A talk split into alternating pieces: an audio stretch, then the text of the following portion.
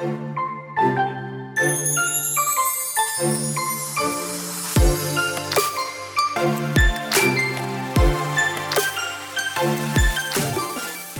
hola, bienvenida a The Wedding Chat. Happy Friday. Mi nombre es Sofía Cristina y estaré compartiendo contigo todos los viernes durante la planificación de tu boda. Te daré tips, tricks y pasos sencillos para que este proceso sea uno fácil y divertido. Sí, coordinar tu boda no tiene que ser tan difícil y stressful. The Wedding Chat se convertirá en tu guía para que junto con tu coordinadora de bodas tomen las mejores decisiones sobre tu gran día. La meta de The Wedding Chat es crear un lugar seguro y divertido donde puedas escuchar toda la información que necesitas para tu gran día, mientras vas de camino al trabajo, te bañas, cocinas, haces ejercicios o en cualquier tiempito que tengas para ti.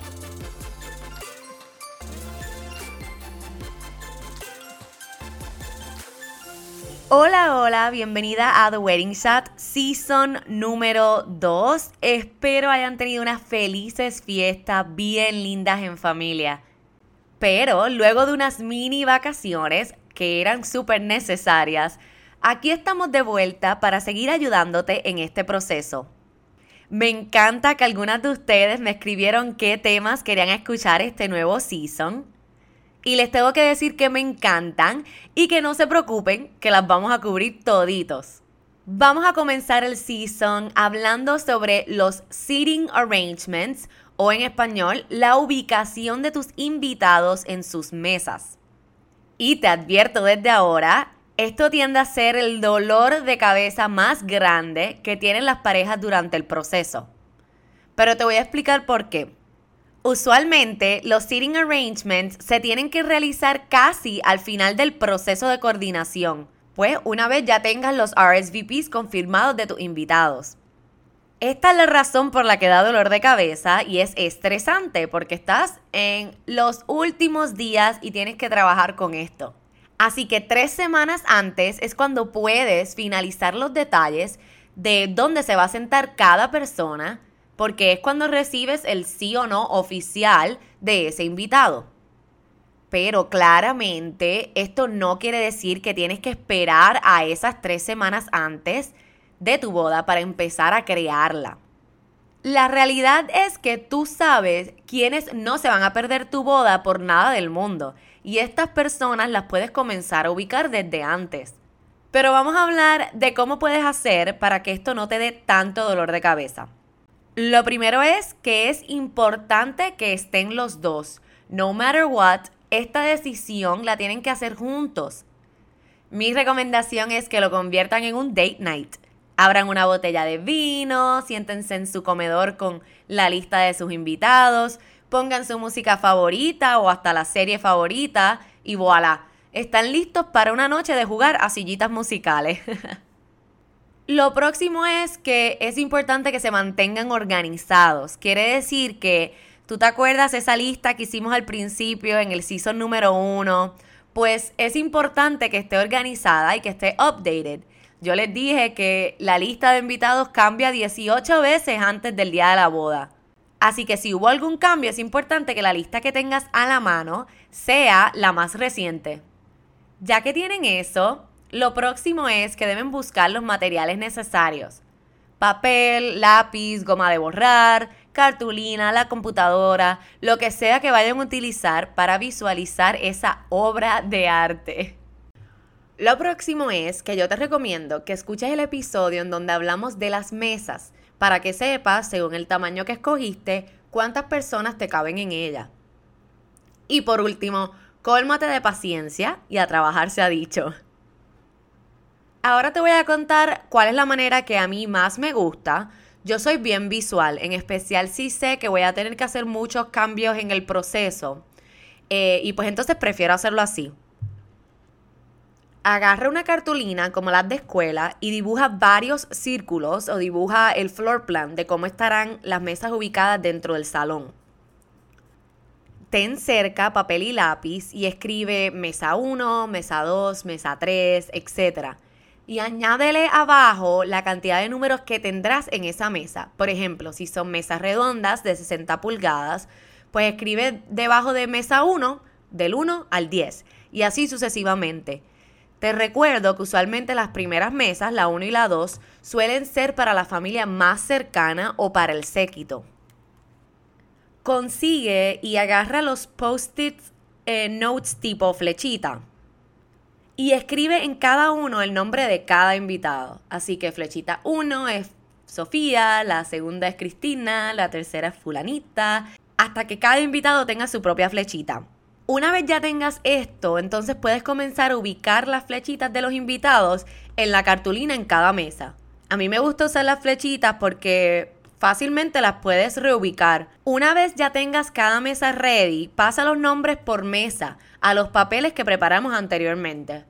Así que en mesa 1 pusiste en tu cartulina que iba Sofía, Cristina, fulana, fulanito y así sucesivamente. Y ya, listo, dale un beso y un high five a tu pareja y celebra que ya lo lograron. La realidad es que el sitting arrangement o el sitting chart ya lo puedes hacer eh, hasta online, en la computadora, etc. Pero pues yo soy un poco más tradicional con eso, así que me quedo con las cartulinas y las flechitas. Pero ahora vamos como tal al diseño o a la logística de tu seating chart y de cómo los invitados sabrán cuál es su espacio y en dónde. Vamos a empezar por definir lo siguiente, que esto causa mucha confusión y muchas veces no saben ni cuál escoger. Hay dos maneras de organizar a tus invitados en sus mesas una vez la ceremonia termine. Puedes asignarle a tus invitados solo su mesa o también puedes asignarle una silla en esa mesa. Esto es lo que llamamos place cards y escort cards, ¿ok?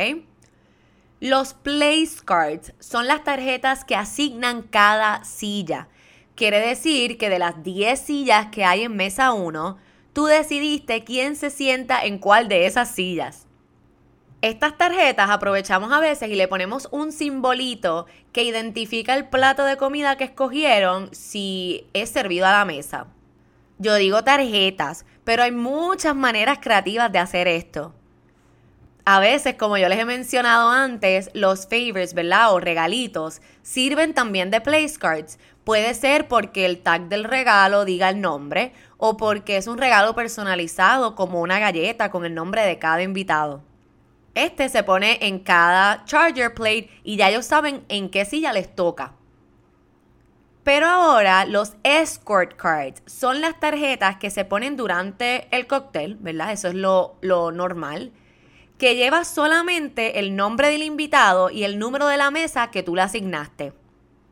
Esto también ya suele hacerse como lo que llamamos el sitting chart, por eso es que le decimos así, que se hace en un espejo grande, en un phone board, en marcos de fotos, en shots de tequila. Ya hay mil maneras bien creativas de realizar el sitting chart.